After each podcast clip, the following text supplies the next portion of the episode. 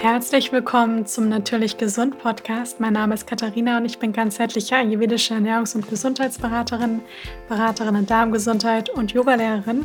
Und ich freue mich sehr, dass du mir für die neue Podcast-Folge wieder zuhörst. Die heutige Podcast-Folge wird von Spring Lane unterstützt. Und ich habe euch vor kurzem schon mal etwas über die neue Pflanzenmilchmaschine, die ich zu Hause habe, erzählt, nämlich die Mila. Ich benutze jetzt schon eine ganze Weile und bin wirklich begeistert davon. Und seitdem ich sie habe, musste ich kein einziges Mal mehr Pflanzenmilch kaufen, sondern mache sie jetzt immer selbst.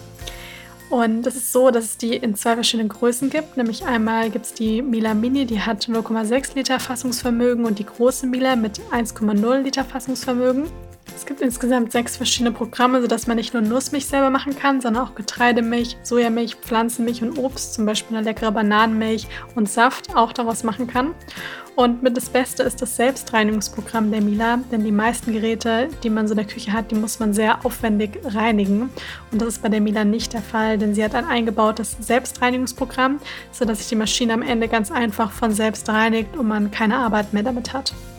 Ich mache mir regelmäßig meine Mandelmilch damit selber und habe festgestellt, dass man wirklich eine sehr geringe Menge an Zutaten dafür benötigt. Also für ungefähr 500 Milliliter Mandelmilch benötigt man nur ca. 15 Gramm Mandeln. Also das ist wirklich super, super wenig und es bleiben auch keinerlei Nussreste übrig. Und ich habe auch einen Rabattcode für euch. Und zwar erhaltet ihr mit dem Code natürlich Mila, alle Buchstaben groß und zusammengeschrieben, 50 Euro Rabatt auf den Kauf der kleinen und der großen Mila. Der Rabattcode ist bis zum 12.07. gültig und den Link dazu, den findet ihr in den Show Notes. Ja, und jetzt geht's los mit der heutigen Podcast-Folge. Denn es geht jetzt um das Thema, ein super, super spannendes Thema. Also ich finde das sehr interessant und kann mich da auch nicht, nicht genug belesen zu dem Thema. Und zwar, was die Darmbakterien mit dem Thema Heißhunger zu tun haben. Das Thema Darm ist so spannend. Also ähm, ihr merkt, ich bin da ganz begeistert von dem Thema, denn ähm, es ist einfach super interessant, was ständig für neue Studien rauskommen und ähm, wie sich das ganze Thema weiterentwickelt, wie das auch einfach immer mehr publik wird und man immer mehr erfährt, wie wichtig der Darm ist. Und ähm, ich denke, da können wir auf jeden Fall auch noch so, so viel erwarten in den nächsten Jahren. Da wird noch ganz viel kommen. Und ähm, die Forschung steckt ja tatsächlich gerade beim Thema Darm erst so in den Kinderschuhen, auch mit den ganzen äh, Mikrobiom-Testungen, also dass man die Darmflora analysieren kann. Da wird sicher auch noch einiges kommen, denn momentan ist es ja noch nicht möglich, die komplette Darmflora zu entschlüsseln anhand von der Schulprobe. Aber ähm, die Forschung ist da wirklich dran und ich denke, da wird sicher einiges noch passieren. Und die Darmbakterien, die haben eine riesengroße Auswirkung auf unsere Gesundheit. Das weiß man jetzt schon. Denn man weiß, dass ungefähr 70 Prozent des Immunsystems im Darm sitzt und dass zum Beispiel die Darmflora ganz klar auch mit unserem Hormonsystem, mit dem Nervensystem verbunden ist. Ähm, dass im Darm Hormone wie zum Beispiel der Großteil vom Serotonin produziert wird. Also, dass der Darm wirklich eine große, große Rolle spielt. Und ich bin jetzt auf das Thema der Podcast-Folge gekommen, also was die Darmbakterien, unsere Darmbakterien mit Heißhunger zu tun haben, weil ich aktuell, also ich habe Ernährungstherapie studiert ich habe ja sowieso meine Ausbildung gemacht als ayurvedische Ernährungs- und Gesundheitsberaterin, als Beraterin in Darmgesundheit und ähm, habe da auch die andere Weiterbildung noch gemacht. Und war aber irgendwann an so einem Punkt, wo ich dachte, ich möchte gerne nochmal studieren, ich möchte gerne einen ähm, anerkannten Abschluss darin haben. Und deswegen habe ich mich eben vor zweieinhalb Jahren dazu entschlossen, nochmal zu studieren. Und deswegen habe ich jetzt die letzten Jahre Ernährungstherapie studiert und befinde mich jetzt gerade in meinem allerletzten Semester. Ich schreibe gerade meine Bachelorarbeit und die Bachelorarbeit schreibe ich zu dem Thema den Zusammenhang zwischen der Ernährung und unserer Darmflora in, also in Bezug auf die Entstehung von Adipositas, also von Übergewicht, Fettleibigkeit. Und es ist so interessant. Also ähm, das hat mir auch richtig Spaß gemacht, die Arbeit zu schreiben, denn da gibt es einfach mittlerweile wirklich viele, viele Studien zu und man weiß tatsächlich, dass Übergewicht unter anderem auch mit den Ursprung im Darm haben kann. Ich sage jetzt kann, weil es nicht immer der Fall ist und man sich noch nicht so genau einig ist, ob es daran liegt, dass zum Beispiel erst die Darmflora aus dem Ungleichgewicht gerät und danach kommt eben die Adipositas oder das Übergewicht erstmal. Oder es andersrum ist, ja, dass die, ähm, das erste Übergewicht da war und das dann wiederum die Darmflora verändert. Aber die Studien neigen schon eher dazu zu zeigen, dass tatsächlich diese un ungünstige ähm, Verteilung der Darmbakterien, dass das eher dazu führt, dass dann zum Beispiel ein Gewicht zugenommen wird. Ja, aber wie gesagt, das ähm, ist noch ziemlich am Anfang, aber trotzdem sehr interessant. Und man weiß eben auch aus der Forschung, dass die Darmflora tatsächlich eben auch unser Essverhalten beeinflusst. Super interessant, denn es gibt ja hunderte von Arten von Bakterien in unserem Darm. Und diese Bakterien, die haben eigentlich alle ein Ziel, sie wollen alle überleben. Und es ist so, dass ja ganz oft der Darm auch als zweites Gehirn bezeichnet wird. Das ist ganz spannend. Ich habe neulich eine Dokumentation in Arte gesehen und ähm, in der Mediathek und da ging es tatsächlich eben auch ganz intensiv darum, ähm, dass, wie wichtig der Darm ist und wie weit man da auch mit der, in der Forschung ist und dass der Darm ja praktisch immer so als zweites Gehirn auch bezeichnet wird. Denn wir haben halt im Darm unglaublich viele Nervenzellen, also mehr als im Rückenmark. Und dann ist der Darm eben auch über den Vagusnerv dann äh, eben auch mit unserem Gehirn eben auch verbunden. Jetzt ist aber so, dass manche da sogar sagen, man könnte eigentlich den Darm sogar als erstes Gehirn bezeichnen. Denn da sind einfach die ganzen Abläufe, alles, was da ist, noch viel komplexer und hat laut manchen Wissenschaftlern ähm, noch eine viel größere Auswirkung auf unser Wohlbefinden, auf unsere Gesundheit, ähm, auch auf die Art und Weise, wie wir denken, was wir denken, wie unsere Gefühlslage ist, als zum Beispiel unser Gehirn. Ja, also da kann ich natürlich jetzt keine perfekte Aussage treffen, ja, aber ähm, das sind eben Vermutungen und das ist auch wirklich, wirklich spannend. Und was interessant ist jetzt gerade in Bezug zu dem Thema der heutigen Podcast-Folge, ist, dass man ja auch ganz oft der Meinung ist, dass zum Beispiel Heißhunger auf irgendetwas äh, mit einem Nährstoffmangel zu tun hat und darauf zurückzuführen ist. Das ist aber tatsächlich so. Also in der Wissenschaft sagt man, dass das eigentlich nicht der Fall ist, also das ist nicht belegt, sondern dass es eher so ist, dass zum Beispiel eben Gewohnheiten, ja, also da hat unser Belohnungssystem natürlich auch ganz viel damit zu tun oder eben auch ähm, unsere Darmbakterien, dass das eben mehr mit dem Auslösen von einer Heißhungerattacke zu tun hat als allein der Nährstoffmangel. Mm, ich denke aber, dass wenn man wirklich gut in Verbindung mit seinem Körper steht, ja, und den Körper richtig, richtig gut kennt und sich auch einigermaßen natürlich ernährt, also aus natürlichen Lebensmitteln, dann kann man schon so ein bisschen den Körper auch so gut kennenlernen, dass man auch weiß, was der Körper einem sagt. Ja, also da glaube ich schon fest daran. Das ist jetzt natürlich nichts wissenschaftlich Bestätigtes, aber ich glaube da schon tatsächlich daran, dass wir diese Signale vom Körper auch wirklich dann deuten können. Wichtig ist halt zu verstehen, dass der Körper einem eigentlich nie sagt, ich möchte eine Packung Gummibärchen oder ich möchte eine Tafel Schokolade oder ich möchte einen Cheeseburger. Das ist dann eher, sind dann eher die Darmbakterien oder das Gehirn oder die Gewohnheit, ja, denn der Körper, der sucht sich, glaube ich, wenn er wirklich selbst Entscheidungen treffen könnte, dann sucht er sich, glaube ich, eher Sachen, die einen wirklich auch nähern, also mit Nährstoffen, mit Nährstoffen nicht nur auf der Makroebene, sondern auch auf der Mikroebene.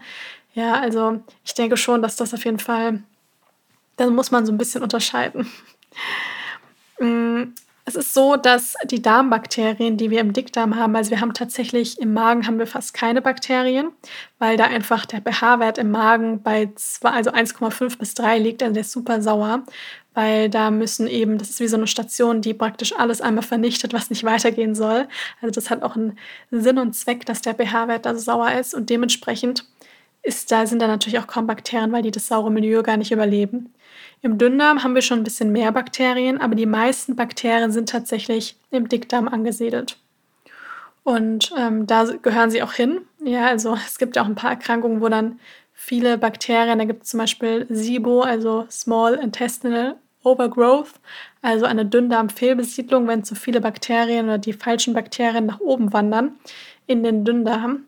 Und das ist nämlich dann auch ein Problem. Das heißt, die meisten sollten auf jeden Fall im Dickdarm bleiben.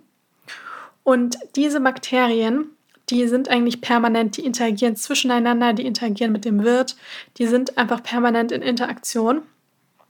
Und man, ähm, es ist so, dass wenn man was isst, dann sondern die Bakterien Stoffe aus. Und diese Stoffe, die kommunizieren mit dem Gehirn. Ja, also beispielsweise, wenn wir auch eine größere Menge oder wenn wir Ballaststoffe zu uns nehmen, dann ist das wie Futter für die guten Darmbakterien. Und diese Bakterien, die machen daraus praktisch ähm, kurzkettige Fettsäuren. Und diese kurzkettigen Fettsäuren, die stehen im Zusammenhang mit allen möglichen ge gesundheitlichen Vorteilen, also im Zusammenhang mit einer guten, äh, mittlerweile einer guten Herzfunktion, einer guten, also dem mit einem gesunden Cholesterinspiegel und so weiter, auch mit einem guten Immunsystem. Und was man zum Beispiel auch, weil ich in dem Thema durch meine Bachelorarbeit gerade ganz gut drin bin, herausgefunden hat, dass eben ähm, Menschen, die eben viele Bakterien haben, was man in Stuhlproben herausgefunden hat, dass die eben eine hohe Anzahl an Bakterien haben, die kurzkettige Fettsäuren produzieren, dass die eher schlank waren oder Normalgewicht hatten als diejenigen, die übergewichtig waren. Denn ähm, die hatten eben vermehrt Bakterien, die weniger von diesen kurzkettigen Fettsäuren produzieren. Und das Futter von diesen guten Bakterien sind eben Ballaststoffe. Das heißt, es ist direkt mit dem Ballaststoffgehalt in der Ernährung auf die Ernährung zurückzuführen. Und ähm, so kann man eben sagen, dass praktisch diese Stoffe, die kommunizieren eben mit dem Gehirn, was die Bakterien da eben auch aussondern. Und das hat natürlich Auswirkungen auf unsere Essgewohnheiten, das ist ganz klar. Man kann also praktisch sagen, also wie gesagt, das ist immer ein bisschen Vorsicht zu genießen, aber man weiß eigentlich schon, dass die Bakterien auch, also die Bakterienverteilung auch Heißhunger eben auch auslösen kann.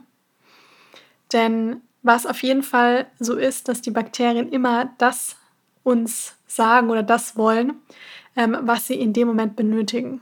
Ja, also wenn man zum Beispiel eben eine, eine, eine Dysbiose vorliegen hat, das heißt ein Ungleichgewicht der Darmflora, kann ich nur aus Erfahrung sprechen. Ich hatte vor vielen Jahren, damit hat meine ganze, ich sag mal, Gesundheitsreise begonnen. Ich hatte eine Candida-Überbesiedlung, ja, also eine ähm, Pilzüberbesiedlung im Darm. Das wusste ich viele Jahre nicht und ausgelöst bei mir auch durch Antibiotika. Ja, und ich hatte zum Beispiel einen immensen Hunger auf Süßes die ganze Zeit. Also das war manchmal schon echt unangenehm. Das, ich, hatte, ich konnte immer süß essen, die ganze Zeit. Und auch wenn ich jetzt nicht so derjenige war, der die ganze Zeit Fastfood gegessen hat, aber ich habe auf jeden Fall jeden Tag Schokolade gegessen und diese ganzen dann auch glutenfreien Süßigkeiten und so, was es da eben alles gibt. Und war mir natürlich nicht bewusst, dass das meine Candida-Überbesiedlung, dass das diesem Pilz natürlich nicht sonderlich äh, zuträglich ist. Beziehungsweise der, weil Pilze lieben eben Süßes. Ja, das weiß man noch vielleicht aus dem Schulunterricht, dass ein Pilz besonders gut wächst, wenn man ihn mit Zucker ansetzt. Und der liebt eben diesen feuchten, süßen Nährboden. Und so kann man sich das im Darm eigentlich auch vorstellen, das heißt, ähm, der signalisiert natürlich, weil er überleben möchte, einem ständig, gib mir mehr Süßes. Ja? Und ähm, es ist nicht so, dass man sagen kann, ich esse einfach nichts Süßes mehr und dann hungere ich diesen Pilz aus. Ganz so einfach ist es nicht. Man muss dann praktisch auch die guten Bakterien über Ballaststoffe stärken, ja, dass die dann überhand nehmen. Und ähm, so kann man eben daran auch erkennen, dass eben die Bakterien oder die Pilze, das, was wir da, die Mikroorganismen in unserem Darm, dass die natürlich irgendwo auch Heißhunger auslösen können. Und ich hatte euch ganz am Anfang ja auch mal gesagt, dass der Darm mit dem Nerven- und dem Hormonsystem verbunden ist. Und wenn ich jetzt sage, der Darm ist mit zum Beispiel dem Nervensystem verbunden, dann ist ganz klar, dass natürlich das Nervensystem auch irgendwo unsere Gefühle beeinflusst. Und unsere Gefühle, die beeinflussen ähm, unsere Stimmungslage, also wie wir uns fühlen.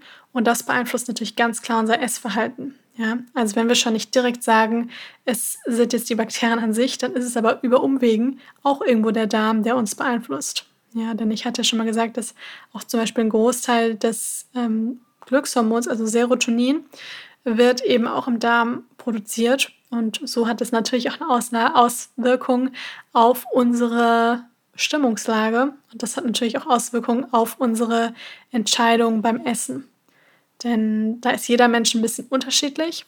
Also wenn man viele Menschen, wenn sie gefrustet sind oder wenn sie sich einfach unglücklich fühlen, dann greifen sie eher zur Schokolade, zu Süßigkeiten.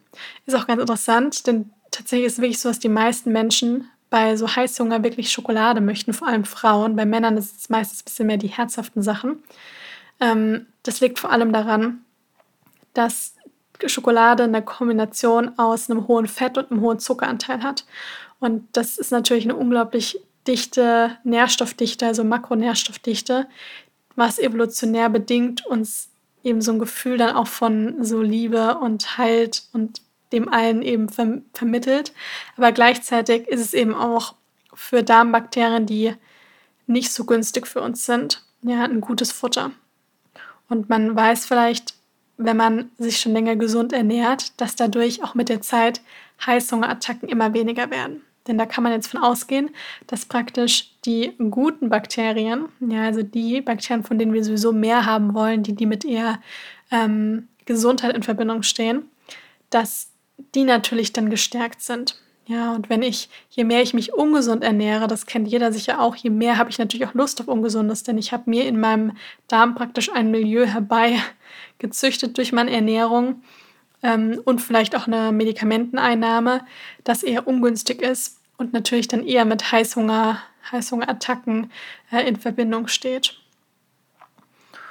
Und ähm, es ist halt eben so, dass wenn die Darmbakterien praktisch das bekommen, was sie wollen, dann kann man schon fast so ein bisschen sagen, dann loben sie uns, indem wir dann, indem sie dafür sorgen, dass der Körper Dopamin, also ist auch Glückshormon, ausschüttet. Das kennt jeder. Das heißt, man beißt dann irgendetwas Ungesundes rein und dann denkt man sich erstmal so, oh ja, mega gut. Und das ist eben dieses, diese kurze Ausschüttung von Dopamin. Es ist aber natürlich eben nicht von sehr langer Dauer. Also das wäre was, wenn man morgens ein Stück Schokolade essen würde und dann ist man 24 Stunden unglaublich glücklich und ähm, super gut drauf, aber leider funktioniert das nicht, sondern es ist wirklich nur diese kurzzeitige Befriedigung und danach fällt es wieder ab. Jetzt kann man sich natürlich fragen, okay, ich habe es verstanden, ähm, aber was kann ich denn da jetzt tun, dass ich nicht ständig Heißhungerattacken habe oder was kann ich auch tun, damit ich meine Darmflora stärke? Und das ist eben das Allerwichtigste, wenn man sich, wenn man weniger Heißhungerattacken haben möchte, dass man die Darmflora stärkt und dass man praktisch die Darmflora umgewöhnt, die Darmbakterien, und man kann auch sagen umprogrammiert. Ja, klingt jetzt erstmal ein bisschen komisch. Und das tut man in erster Linie auf eine Art und Weise, das heißt, dass man eine Ernährung wählt, die ballaststoffreich ist. Das ist tatsächlich das Allerwichtigste und da ist sich auch die Wissenschaft super einig, dass es die Ballaststoffe sind, die die Darmflora stärken. Bezüglich der Ernährung. Ja, da gehören natürlich noch Dinge dazu, wie zum Beispiel ähm, weniger Stress, ganz wichtig, und vor allem auch genügend Schlaf, denn man weiß, wenn man Schlaf, also auch aus Studien, die Menschen, die Schlafmangel haben, die neigen eher dazu, dann am Tag auch ähm, ungesunde Gewohnheit, Ess Essensgewohnheiten an den Tag zu legen und Heißhungerattacken zu bekommen. Und bezüglich der Ernährung sind es eben vor allem die Ballaststoffe. Ja? Also das heißt, Ballaststoffe finden wir vor allem in pflanzlichen Lebensmitteln, ja, also eigentlich ausschließlich in pflanzlichen Lebensmitteln.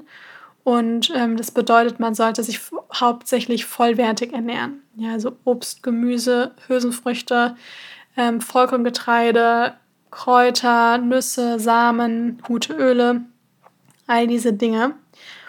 Und je mehr man eben von diesen unverarbeiteten natürlichen Lebensmitteln integriert und einen hohen Ballaststoffanteil hat, desto mehr wird man merken, dass man gar nicht mehr so Lust hat auf diese konventionellen Süßigkeiten zum Beispiel. Und man auch gar nicht mehr wirklich Heißhungerattacken hat. Also kenne ich von mir. Ich habe das einfach gar nicht mehr, also null. Und da sieht man einfach, dass die Darmflora dann auch einfach gut im Gleichgewicht ist. Genau. Und man sieht auch, dass es möglich ist. Ja, weil ich glaube, manche denken dann so, davon ist man nie befreit. Aber das, da kann man auf jeden Fall seinen Körper umprogrammieren. Man sollte sich auch mal fragen, gerade bei dem Thema Heißhunger, ähm, was das Ganze vielleicht auch mit Gewohnheiten zu tun hat. Denn ganz oft ist bei uns eben auch so ein Belohnungssystem aktiv. Ja, vielleicht noch aus der Kindheit. Wenn ich irgendwas gut gemacht habe, dann gibt es Schokolade. Wenn ich, ähm, wenn ich irgendwie das Gefühl habe, ich bin bei meiner Familie Form von Liebe, dann verbinde ich das mit Essen, was ja auch überhaupt nicht negativ ist, um Gottes Willen. Aber sich dann eben in gewissen Situationen auch mal zu fragen, was, nach was lechze ich denn gerade? Also auf was, nach was sehne ich mich denn? Ja, ist es vielleicht dieses Gefühl von Nähe, von einem Gespräch mit jemandem, ähm, ja mit einer engen Person um ein. Was ist es denn? Ist es vielleicht auch Bewegung oder ist es vielleicht sogar auch Durst? Ähm, es kann ja alles Mögliche sein und sich da auch mal zu fragen, wenn dieser Heißhunger da ist, habe ich denn vielleicht jetzt wirklich irgendwie körperlichen Hunger? Habe ich vielleicht auch zu wenig gegessen? Habe ich denn den ganzen Tag fast keine Ballaststoffe zu mir genommen?